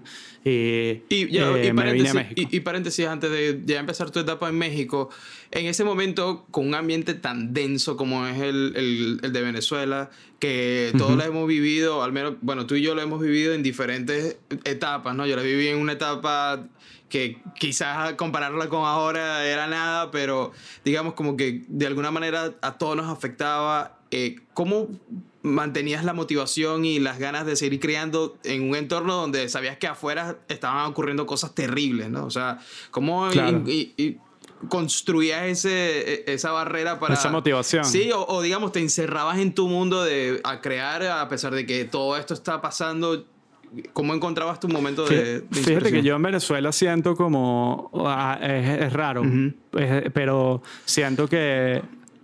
siento como una responsabilidad por dejar algo en la cultura. Porque es mi país. Ok. ¿Sabes? Y siempre lo vi así desde, el, desde chamito. Y siempre, o sea, también he invertido bastante tiempo en apoyar a chamos que están empezando. Siempre he estado involucrado con, con movimientos que, que, que, siento que son, este, que tienen muchísimo potencial. Y, o sea, eh, yo creo que eso me, me, mantenía muy motivado porque Venezuela es un país donde hay genialidad de sobra. Este, y a pesar de todas las dificultades y con todo lo que podemos eh, tener en contra, este, salen cosas geniales y cuando uno está allá siempre está inspirado. Por lo menos todo el tiempo que yo estuve allá, o sea, lo que me, me, me hizo sentir que yo debía salir no era nada que ver con la, con la escena cultural en la que me movía, más bien fueron factores políticos, factores sociales, este, principalmente la inseguridad. Así siendo honesto, bueno, si, ¿sabes? si no hubiese sido por la inseguridad quizás no hay necesidad de que, de que, de que yo me vaya, ¿no? Pero este, yo estaba muy motivado en ese sentido, ¿sabes? Y siento que estábamos construyendo una escena de cosas muy geniales y mucha gente ha seguido construyendo cosas geniales y se va gente y, y a algunos les va muy bien afuera, a otros no les va tan bien y siguen saliendo generaciones de vainas geniales. Este, hay, algo que es curioso de Venezuela, que yo siento que es como lo más retador, pues, es que como es un país que tiene tanta rotación de generaciones que se van a otros lugares, sobre todo los últimos 20 años, es difícil. La memoria colectiva a nivel cultural se ve interrumpida frecuentemente, ¿sabes? Como que hay, es, es, difícil que algo trascienda, ¿sabes? Que un chamo que, de, que está saliendo ahorita recuerde una cosa que pasó hace 15 años. Correcto. Tiene que ser algo muy, muy, muy influyente. Correcto. Yo creo que básicamente lo que tú hacías era un, ejercicio diario de encontrar la abundancia en medio de todo el mundo que veía escasez. Claro. Ah, y también, bueno, tengo que reconocer que, o sea, yo tenía, coño, mi familia, ¿sabes? Tenía un sistema de apoyo chévere, ¿sabes? No, O sea, como que no tenía la, eh, eh, a pesar de que el entorno pueda ser muy complicado uno allá o sea yo yo está, me movía en una escena muy sabrosa, ¿sabes? Pura gente que está creando cosas, no tenía que ir para un trabajo a hacer nada, la música me daba todo, ¿entiendes? O sea, estaba tocando en una ciudad distinta todos los fines de semana. Claro. Entonces, eso es un privilegio que yo creo que solo en tu propio país puedes tener ese nivel de comodidad, este, ¿sabes? Pero bueno, el confort también a veces, tú tienes que romper el confort a veces para crecer, pues. Entonces también es bueno salir de eso, o sea, es bueno vivir ambas cosas, ¿sabes? Sin Creo duda. que y, y, eh, históricamente, en, si vamos a hablar de música venezolana, creo que las bandas que se atrevieron a... O sea, tú te puedes quedar siendo el rey en tu casa este, y, y eso eh, tiene mucho valor y puedes construir muchísimo en tu país. Pero también, por ejemplo, tú ves casos como Los Amigos Invisibles, que coño, fueron mis mentores y yo trabajé con ellos muchísimo tiempo cuando estuve en Estados Unidos. Y es admirable, bro. O sea, eso es una banda que desde muy temprano se abrió camino cuando no habían bandas venezolanas fuera del país. Y fueron posiblemente una de las primeras bandas venezolanas, al menos de música alternativa, que que, o sea, tú no veías bandas venezolanas en ningún festival, en, ninguna vaina, y estaban los amigos invisibles. Ah, estaban en Australia, y estaban en Japón, y estaban, ¿sabes? Abrieron muchas puertas. Mano, a mí nunca se me olvida una vez que vi un titular en el Nacional, en un periódico de Venezuela, para las personas que puedan estar escuchando que no sean de Venezuela, en como 98, 99, ellos le hicieron una entrevista y el titular era, no es que somos la, la mejor banda de acid jazz de Venezuela, es que somos la única banda de acid jazz de Venezuela. y a mí me encantó eso, era como que es, así, es así, sin duda alguna. mira, entonces, eh, hablando de eso, entonces llega un momento en el que no solamente toda esta situación de la inseguridad y tal, llega un punto en que también me imagino ya querías empezar a explorar algo diferente, romper un poco la zona y te vas a México. Sale esta oportunidad para ti de irte a México, ¿no? Sí. Entonces, en, sí, fue... en, México, digamos, llegas, empiezas a seguir explorando Sunsplash, ya tenías otros planes, ¿cómo, era, cómo fue todo eso? En la transición a México pasó algo interesante, ¿no? Yo creo que este, yo venía como que con muchísimo vuelo de, de Sunsplash. O sea, estaba tocando todos los fines de semana, estaba con Pampero haciendo giras nacionales, tal, no sé qué, estaba trabajando con Reebok, no sé qué. O sea, yo venía como que me voy a México con toda, como, como diría como se diría por ahí, ATR, a todo ritmo. Este, venía, a, venía a tres tablas, ¿entiendes? Sí, sí. Y, Y llegué acá pensando que, que- o sea, ya yo, la decisión de venirme a México surge porque previamente ya yo había venido a México varias veces con Todos Santos y teníamos fan club aquí, este, habíamos tocado en festivales, era, sabíamos que era una tierra muy fértil para la música. Sí.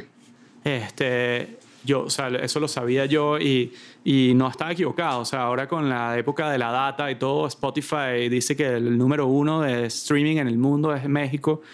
Y Wow. por eso hicieron los Spotify Awards los primeros aquí en, en México. Este, eh, y si tú te metes posiblemente a cualquier, métete a Michael Jackson en Spotify, Num- number one city, Mexico City. ¿Sabes? Wow. O sea, cualquier vaina grande que te metas, el, el Mexico City siempre está entre los cinco primeros. Porque es una, es una cultura, es un país con mucha gente y la gente es muy, muy fan de la música. Este, de hecho, hay una cantidad increíble de festivales, etc. Entonces, eso a mí me motivó. Yo conservé relación con varios amigos y particularmente eran de Guadalajara. Aunque vivieran en otras ciudades, en el DF y tal, eran tapatíos, pues, que son la gente de Guadalajara. Ok. Y fue como, bueno, verga, Guadalajara puede ser, no, no es una ciudad tan caótica como el DF, ta, ta, ta. Y me vine a Guadalajara pensando en pasar un rato aquí, pasar un rato en el DF, pero me llegué acá y como que las cosas se dieron rápido, conseguí casa, ¿sabes? Como que las cosas fluyeron aquí, este, en ese sentido. Eh, yo he estado tentado de irme al DF porque obviamente allá están todos los panes, está todo el mundo, está todo el, ¿sabes? Pero al final ya he hecho un camino aquí, ¿no? este, Y te sientes cómodo, supongo. me siento, sí, o sea, mira, fue, ha sido la época más dura y difícil de mi vida en todo sentido, porque como te decía, venía a toda velocidad, yo venía con la meta de comerme eh, todo, ¿sabes? Y son ese tipo de enseñanzas que te da la vida que te dice, no, papá, o sea, tu vaina aquí no funciona, ¿sabes? Sí. Y eh, así eso, la vida te da esas lecciones, ¿entiendes? O sea, yo vine para acá, estuve girando todo el primer año, tuve un manager que, coño, no me llevé bien, o sea, tenía una filosofía muy distinta a la mía. este, su filosofía era que tocara en todos lados, que me expusiera en todos lados y, y que era una gastadera de plata, ¿sabes? La- mucha gente no sabe, pero las bandas para poder hacer sus primeras giras siempre pagan. Ok. O sea, tú pagas todo, tú, tú, es- eh, sale de tu bolsillo. Este, y, y luego, o sea, teóricamente, a medida que tú vas haciéndote más conocido, empiezas a, a- a recuperar. Y estoy seguro de que muchísimas de las bandas que la gente admira, o sea, la gente desconoce eso, pero este, la- antes, en el, cuando había sistema de disqueras, que te, las disqueras te prestaban plata para que tú hicieras giras, hicieras discos, contrataras productores, todo, todo eso, y, y eso tú lo ibas pagando, o sea, tenías un contrato de 10 años, ibas pagando, con el tercer disco era que las bandas iban ganando su primer dólar para ellos. O sea, y, eh, eh, digamos que la filosofía de esa gente con la que yo llegué aquí a trabajar era esa y todo estaba saliendo de mi bolsillo, no de una disquera, no de nada, porque eso ya no existe. Sí. Y llegó un punto en que dije, ¿sabes qué? Yo no tengo que ser famoso así, ¿sabes? O sea, como que yo, yo no estoy haciendo por eso y, y de repente tengo que repensar qué es lo que yo quiero hacer en verdad, ¿sabes? Porque eh, está cool Sunsplash y todo, y es- era un chiste, y, o sea, yo siento que Sunsplash es como bastante humorístico y, Ok. Este, era como algo que tenía como esa chispa venezolana y tal y funcionaba muy bien en el contexto cultural de mi país. Pero no sé si, ¿sabes? No sé si este es el momento para mí aquí. Ok. Este, y dije como que, ¿sabes qué? Yo necesito agarrar un trabajo, necesito sacarme la visa de trabajo porque yo me había venido turista. Y ahí se da un gran vuelco, weón, que nos lleva como creo que eh, a otro campo totalmente distinto. Yo jamás en mi vida había tenido un trabajo serio así, serio, pues, ¿entiendes? Yo siempre había hecho música y tenía un part-time de cualquier vaina. Eh, cuando vivía en Estados Unidos, cuando vivía en Venezuela estaba bien con mi música ya. Este, y ahí fue el momento en que yo dije como que, bro, ¿sabes? Como que llegó la hora de tener un trabajo. weón. Y, y fue, fue durísimo. O sea, yo conseguí, yo estando aquí el primer, eh, como el primer mes conseguí un trabajo de, de, en una agencia de publicidad. A través de una amiga me dice, mira, están buscando a alguien ahí, yo creo que es medio tiempo y tal. Llegué y llego a la de la oficina y el pana tiene unas, unos turntables y una guitarra y Wow. vaina. Y yo digo, verga, aquí fue, ¿sabes? Yo, este trabajo ya es mío, Sí, sí. ¿sabes? Este, y me pongo a hablar con el bicho, el bicho ve el currículum, que sí, banda, vaina, premios, Nueva York, no sé qué, tal, Ujú, giras, ujú. ¿no? O sea, el bicho y que tú eres músico. ¿Y qué, qué y haces el pana, aquí? El pana resulta que, o sea, como que o sea, yo tenía también algunas cosas de, ¿sabes? Como que como por el lado creativo yo sabía que iba a una agencia de publicidad y dije, bueno, yo no sé nada de cómo funciona la agencia, pero yo voy a, yo voy a poner como que lo que yo he creado, pues. Y el bicho vio la vaina y dijo, tú, ah, bueno, tú lo que haces es crear cosas, tú eres perfecto para esta vaina, tú vas a ser el director de digital de mi agencia. Wow, ok. Y yo así como, what? ¿Sabes? Como que esto es full time, mi vaina, yo te saco la visa, todo tal. Y yo, qué mierda, Wow, bueno, plomo, ok. ¿sabes? Entonces, o sea, yo jamás en mi vida había trabajado en una agencia de publicidad. De hecho, mi filosofía punk me decía que verga, que yo no quiero vender productos que me sepan a mierda. Sí, sí, ¿sabes? sí, Como claro. que, este, ¿sabes? Como que yo decía, bueno, que voy a hacer en una agencia de publicidad, un director de digital. Yo jamás en mi vida he hecho un ad de, de redes sociales, Claro. ¿sabes? Como que, este... Y nada, tuve que aprender. Fue una curva rápida. El primer día sí que sí me metí al baño a llorar así de que, brother, ¿qué estoy haciendo con mi vida? este, y bueno, nada, después ya fue como, bueno, tengo que asumir mi posición y aprender de estos chamos que están aquí haciendo la vaina y, y resulta ser. Y ahí volviendo al tema de la confianza que uno gana en uno mismo como creativo. Chamo, no hay título que te prepare para hacer las cosas. No, ¿no? nada. Y al final, si tú eres creativo, eres creativo. Y tú puedes hacerlo en una, en una cocina o puedes hacerlo. eh, yo he trabajado en cocinas también, ¿sabes? O puedes hacerlo en un estudio de música o lo puedes hacer en una agencia de publicidad.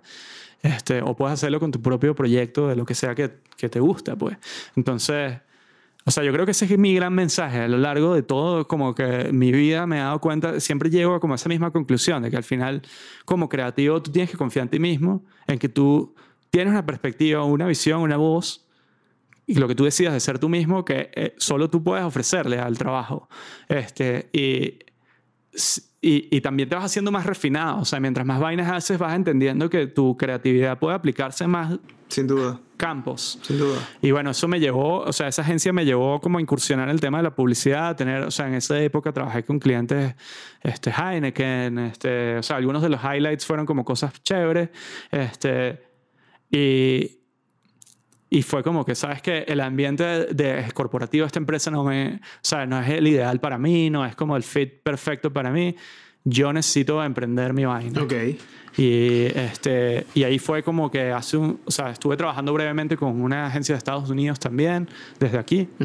este, y ya fue como que, ¿sabes que Este, este, o sea, yo no me puedo, como que, no soy dirigible, ¿sabes? Como que yo soy, como que soy muy independiente en mi forma de pensar. Y a veces no soy el mejor, o sea, soy bueno para trabajar en equipo, pero no soy el mejor. A veces para que alguien que siento que no tiene que no admiro demasiado, me dirija, ¿entiendes? Ok. O sea, tiene que ser alguien que me admire demasiado, man. ¿entiendes? Porque, coño, está coño de madre que tú estés trabajando con alguien que tú no admiras, ¿no? y Claro. que esa sea la persona que te está dando órdenes. Claro, sin duda. Enti- Entonces, en- digamos que, que mi corazón me decía que yo tenía que hacer mi, mi cuestión. Ujú.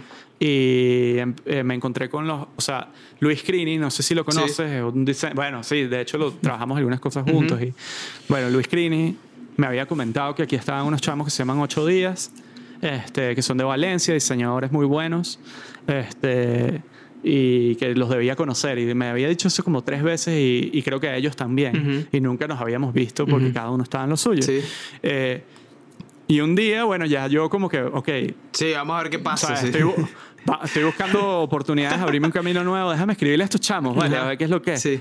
¿Sabes? Y nos escribimos y fue como amor a primera vista. Nos caímos demasiado bien. Increíble. ¿Sabes? Y iniciamos ocho días, que es nuestro estudio de diseño. O sea, ya ocho días existía. Yo le, le traje como un nuevo power porque yo eh, estaba empezando como en ese momento a asociarme con, con un amigo acá que es un emprendedor, tiene como miles de negocios, restaurantes, gimnasios, vainas, este, que yo había conocido como en el contexto este de las agencias. Él tiene también una agencia de publicidad. Y fue como, yo quiero hacer una agencia disruptiva, una vaina de pinga. Y yo, ¿y qué verga? Te tengo los chamos, vamos a hacer esta vaina, vamos a Claro. asociarnos con estos chamos. Y así empezó, eh, o sea, así empezó este capítulo de ocho días ahorita. Excelente, men. Yo creo que, ¿sabes qué? Eh, como viendo hacia atrás, creo que quizás tú no te graduaste o estuviste mucho, tuviste experiencia trabajando en agencias y todo esto, pero creo que todo tu camino de creación audiovisual, de experimentar distintas ciudades y distintas realidades, todo lo que absorbiste acá en New York, yo creo que te construyó esa cultura visual, ese, es- ese ojo para tener el gusto de lo que estábamos hablando, ¿no? De, de saber cuándo algo está bien hecho, cómo crear ideas, cómo... O sea, creo que de alguna manera todos tus- tus proyectos te llevaron a tener ese conocimiento de, de saber crear algo solo que ahora estabas dirigiendo esto a cómo llevo todas estas ideas a solucionar el problema de un cliente. Totalmente. Y, y, también, o sea, debo de reconocerlo. Yo creo que hago un muy buen match con diseñadores. Toda mi vida he trabajado con diseñadores, he hecho el loco, ¿sabes? Desde Todos Santos hasta ahorita siempre he tenido trabajo con diseño. Sin duda. Este, entonces, es algo que, que está interesante porque creo que soy un buen complemento a nivel de la visión creativa, a nivel de, ¿sabes? Como, o sea, es algo fino porque tengo como como un buen match a nivel de, de, de, potenciar la visión de un, de, un, de un, diseñador y un diseñador potenciar mi visión. Correcto.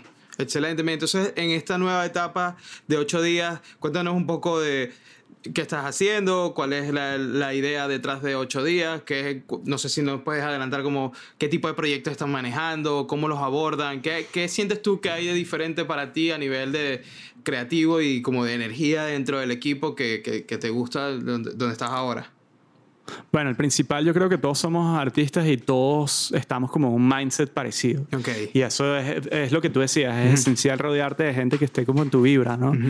Y yo creo que eso ya cambió totalmente mi percepción de cómo se hace publicidad, ¿no? O sea, porque es muy distinto estar en una agencia y estoy seguro de que tú y tu público lo han vivido muchísimo en agencias. Sí Está muy distinto estar en una agencia donde estás ahí lleno de trabajo, una presión, una cosa, y no estás admirando a la gente y no estás tripeando con esa gente.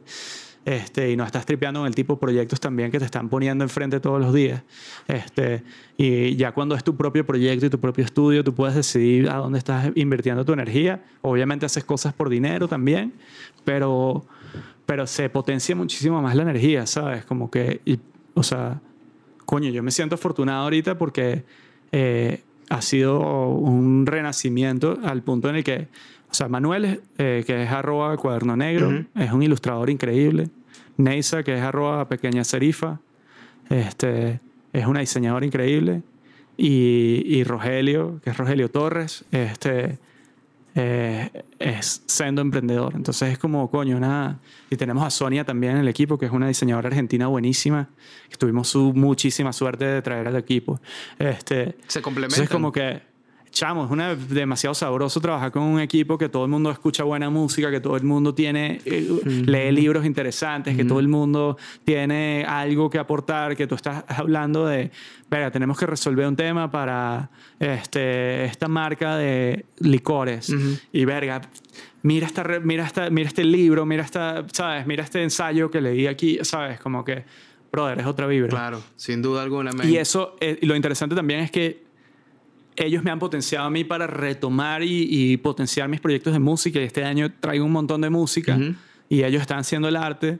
Este, y, y, yo estoy potenciándolos a ellos también para que sus partes creativas tengan más power, ¿entiendes? Y como que es una sinergia, pues. Increíble, man. Yo creo que, o sea, es que la, la buena energía y la buena intención se, se, se, traspasa, ¿no? O sea, yo creo que eso es lo más importante, estar con personas que te complementan y que quieren lo mismo que tú, que tú que es que eso se, eso se pasa, man, y ese aprendizaje y, ese, y, ese, optimismo se pasa, sin duda alguna. Y esa magia que, o sea, eso es otra, otro sentimiento y otro pensamiento que, que, que, creo que es fino compartir, que es esa magia, cuando tú encuentras como esa chispa con gente, no es todos los días. No. Y no es todos los días que esa gente también está dispuesta a trabajar contigo. este, porque muchas veces tú ves, coño, esta persona es brutal, me inspira full, pero está ocupada, está fuera de tu, de tu reach, ¿entiendes? Sí. Este, pero cuando se da ese match, a mí, en el caso de Todos Santos, se dio con Ernesto, Luis y Francisco, en particular Francisco y yo. Verga, esa vaina era de explosión, ¿entiendes? Era como demasiado fluido. Este, y así, o sea, como que a lo largo de, de, ahorita con estos chicos y en distintas etapas con distintas personas, yo creo que cuando uno encuentra ese momento, no necesariamente eso dure para siempre, uno no sabe, pero tienes que explotar lo más que puedas, marico, porque, sabes, como que ese match y esa, esa, esa energía común eh, es súper poderosa. Súper. Y una pregunta, eh, bueno, eso a mí, por ejemplo, me pasó con Jorge haciendo 12 Inch Ninjas. fue, Exacto. Él, él nunca me había escuchado a mí tocar, él nunca me, me había visto diseñar. O sea, el, el, primer día que él y yo nos conocimos, que fue cuando él entró a trabajar en la agencia donde yo trabajaba en Caracas, tuvimos una conversación a la hora del almuerzo y fue como que, bueno, sí, yo vengo de Maracaibo y estaba haciendo unos toques allá y, juego a ser DJ, soy diseñador acá en la agencia. Y me dijo, ah, tú eres DJ. Bueno, ya, mañana, mañana tenemos ensayo. ya, de Marico, Jorge, Jorge es un líder demasiado duda líder. alguna. Él es un líder sin duda alguna. Sí. Y, y así fue, él, él creyó en mí desde el día uno. Y ah, otra cosa que te- me gustaría preguntarte es que dijiste esta parte de ya saber seleccionar cuáles proyectos hacer y, y, qué, y qué no hacer. ¿Es natural en ti saber decir no? ¿O has aprendido eh, con este proyecto a decirle no a clientes o, o como que... To- Todavía tenemos discusiones, Ujú, ¿sabes? ujú. Como que hay distintas perspectivas. Los chicos estaban más acostumbrados a decir que no que yo. este, porque yo venía, o sea, mi formación en publicidad había sido de una agencia donde se le decía que sí a absolutamente todo. Mm. Y, y era como, ¿cómo, ¿cómo no vas a cobrar lo que sea que te están ofreciendo, ¿sabes? Claro. Este, pero, pero me he educado rápidamente, pues, o sea, ya, eh, también es un tema de criterio, ¿sabes? Hay vainas que tú sabes que no te vibran. Sí, correcto. Entonces, como que, ¿para qué vas a...? ¿Sabes? Eso siempre termina mal. Mm, correcto. Sí, O sea, es muy rara vez que tú haces algo y que no, lo voy a hacer por la plata y vaina y tal.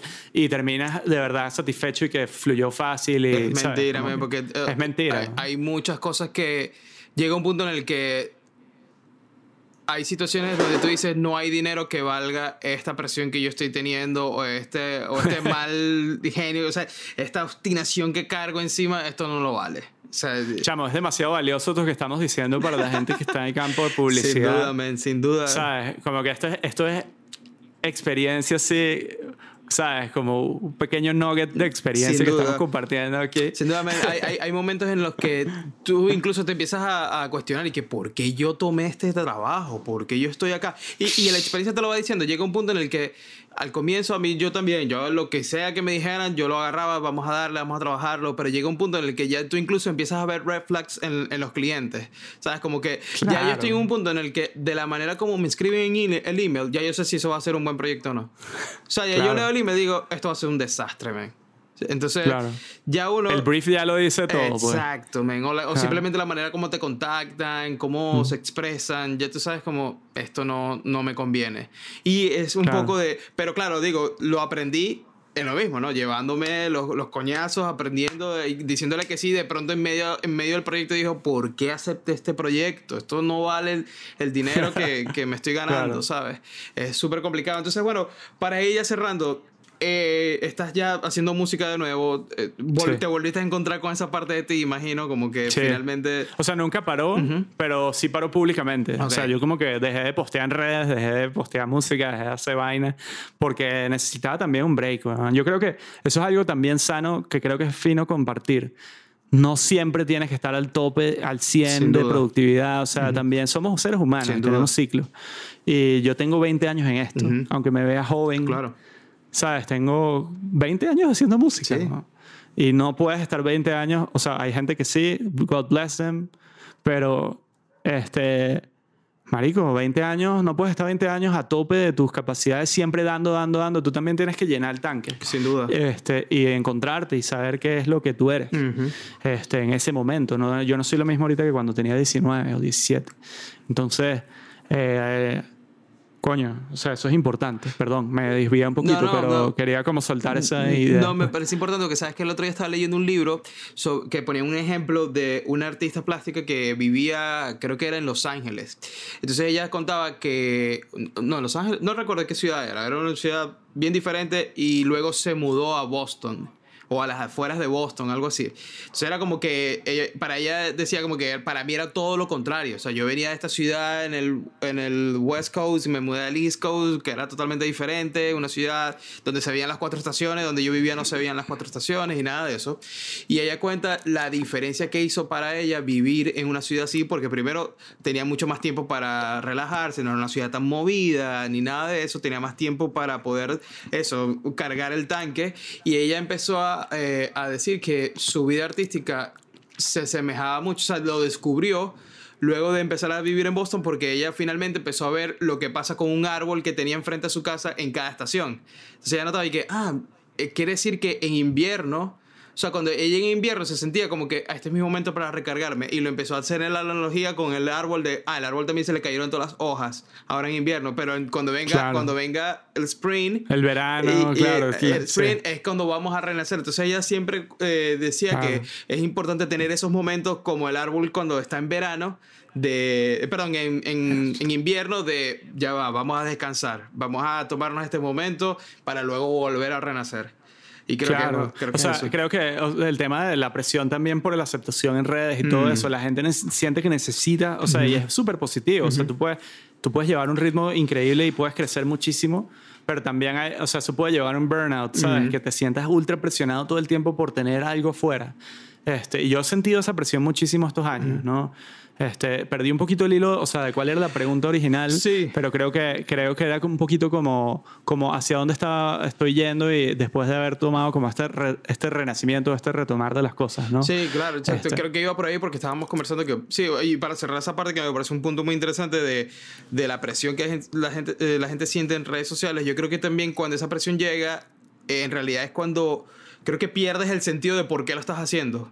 Entonces cuando estás como... Exacto, exacto, que lo estás haciendo por la reacción. Por la reacción, y entonces llega un punto en el que quizás no consigues la misma reacción que esperabas o intentas hacer algo simplemente por los likes o algo así. Exacto. Y al final estás como, ok, ya va, yo estoy perdida, estoy perdido, no sé en verdad para dónde voy, simplemente estoy produciendo para otras personas y no para mí. Yo sentí en algún punto que no podías, o sea, que no podías seguir haciendo cosas sin, si no tenían un, un sentimiento súper profundo de mi parte y de verdad yo estaba behind them. ¿Sabes? Y por eso me detuve un rato y tenía que buscar qué es, qué es lo que yo represento ahora, en verdad. ¿Sabes? O sea, que, ¿sabes? ¿Qué de mi esencia todavía está aquí? ¿Sientes que ahora estás más en, en esa posición? ¿Estás más en esa parte donde...? Sí, sí, sí, estoy como agarrando el mood otra vez totalmente. O sea, porque al final uno es uno, ¿no? O sea, como que también es importante separar la persona del, del, personaje. Sí. Este, o sea, como, como creativo, o sea, tú eres, tú eres Luis, pero también eres Tres, ¿sabes? Y, y, y, son cosas ligeramente distintas. Eres la misma persona, pero son facetas distintas, ¿no? Y ah, yo creo que para las personas que tienen un ACA y que ese ACA empieza a tener predominancia y empieza a ser visible, etcétera, empiezas a, a veces, o sea, es algo importante y, y sano poder separar eh, la persona del personaje y saber que tú como persona puedes seguir creciendo y a mí, o sea, yo creo que algo que también he visto es que eh, creo que tengo una relación más sana con el personaje. Ok. Porque en algún momento yo me sentí, o sea, como que el personaje estaba comiéndome, o sentía que el personaje era yo, sí. y, o que si yo cambiaba, entonces el personaje, verga, tiene que demostrar todo lo que yo soy, entonces, ¿sabes? No sé, son como cosas psicológicas que es, es, importante explorar porque creo que todos los creativos somos gente que piensa burda y que, que siente las cosas muy profundo. ¿no? ¿Tú has ido a terapia? Sí, he ido, he ido. No mucho, porque es caro. O sea, no, no, siempre puedo, tengo, no siempre tengo el tiempo o el dinero para hacerlo. Pero este, sí, creo que hay mucho beneficio en eso. También he hecho mucho terapia interna, digamos que... O sea, he ido a ceremonias de ayahuasca y ese tipo de cosas que son como, como 10 años de terapia en un día. Sí, sí, totalmente. Pero, o sea, es una, una experiencia que de verdad, o sea, hay que ser muy fuerte, es muy dura, pero te enseña muchísimo. Y, y una pregunta, ¿qué haces diariamente eh, como para encontrar ese, o sea, para explorarte a nivel personal? No sé si haces pues, algo en parte de tu rutina. Yo, trato de meditar. Trato de meditar y hacer un poquito de ejercicio. No soy un tipo de ir al gym ni nada de eso. Hago 10, 15 minutos de ejercicio fuerte y ya. este, y en mi casa. O sea, aquí, tipo aquí donde vivo hay un parquecito. Voy a las barras, ta, ta, ta, barras, tal, paralelas, no sé qué, y listo, ¿sabes? Como que solo para poner la sangre a moverse. Este y, trato de meditar, o sea, o, digo, no soy un meditador así de que ah, pasó una hora meditando, no, o sea, es simplemente como un reset, es respirar. Este, estoy, no sé si has escuchado hablar de Wim Hof. No. Eh, Wim Hof es, es el, lo llaman como el hombre del hielo, el Iceman. Es un tipo holandés que va que si en chores así se sube, ha subido el Everest en chores, tipo no, es inmune al frío, se, se, mete así en, lo meten en hielo que si dos días el carajo no, se, no le da hipotermia, todo lo hace con la respiración. ¿Qué? O sea, él ha descubierto, le han inyectado bacterias y el tipo no se enferma. Este, wow. Entonces, es un personaje muy interesante y es como que de las cosas espirituales, de alguna forma, es el menos, o sea, no es algo dogmático ni, o sea, simplemente el tipo es un, es un holandés burde pragmático, te dice, mira, yo aprendí a respirar y esa vaina me ayuda. Wow. Y ya, o sea, no es nada, o sea, para la gente que, que no le interesan los temas espirituales, puede investigar a este personaje que te va a traer los beneficios de hacer ese tipo de prácticas como la meditación sin un... Un toque este, o una perspectiva... Sin un, discurso místico. Ok, entiendo. Eso está interesante A mí me gusta lo místico, pero a, mí también, mucha gente me encanta. A mí también, o sea, yo siento que eh, yo me muevo mucho más por la energía de la gente que por lo que me dice. ¿Sabes? Como, Exacto. Yo siento que hay algo ahí que siempre te, te, uno como detecta en la gente o hay algo que te mueve en la gente que tú sabes que, que, puede suceder ahí. Y todo eso se basa en energía. Ah, igual que proyectos, con clientes, todo siempre es así. Siempre como que me, me, intento mover más en esa parte. Pero me, me encantó esta conversación. O sea, yo creo que podríamos seguir una hora más. Podríamos. Y, y, sobre todo si nos metemos en la parte espiritual y, y, y, de todo eso. Pero me encantó esta conversación contigo. Estoy seguro que va a ser de valor para muchas de las personas que vayan, o espero que para todos los que escuchen este episodio. Eh, y pues nada, ven, no sé, cuéntanos un poco dónde pueden encontrar tu música, eh, tus redes, eh, no sé, alguien si quiere escuchar Sunsplash o Todos Santos, lo que sea, dónde pueden escucharte. Perfecto. Bueno, este, para todos los que llegaron hasta aquí, muchas gracias. Y para ti, brother, muchas gracias. Eres un tremendo diseñador y creativo y una gran persona. Gracias, Y eso es importante. Ese tema de las vibras, pues es muy importante y aprecio burda la invitación. Este, mira, en cuanto a mis proyectos, este, yo soy Alberto Spengarone, me pueden conseguir en Instagram como arroba sunsplashmusic, S-U-N Splash Music. Este, estoy en Spotify como Sunsplash, este, Todos Santos, eh, Sisa, S-I-S-A-H arroba Club Sisa también es un proyecto paralelo que tengo por ahí con algunos amigos. Este, y qué más les puedo decir, bueno. Hay ocho días. Cosas que vienen. ¿Cómo conseguimos ocho días? Arroba ocho días. Exacto. Arroba ocho días. Este, en Behance también estamos. Estamos como este ocho días design. Estamos haciendo la página. Pronto sale como ya todo el portafolio nuevo de las mm. cosas que hemos hecho en el último año. Este, y bueno, nada, les quería como cerrar diciéndoles, viene por ahí música de Sunsplash. A los que sea que, que, conocen lo que he hecho o les interesa después de esta conversación.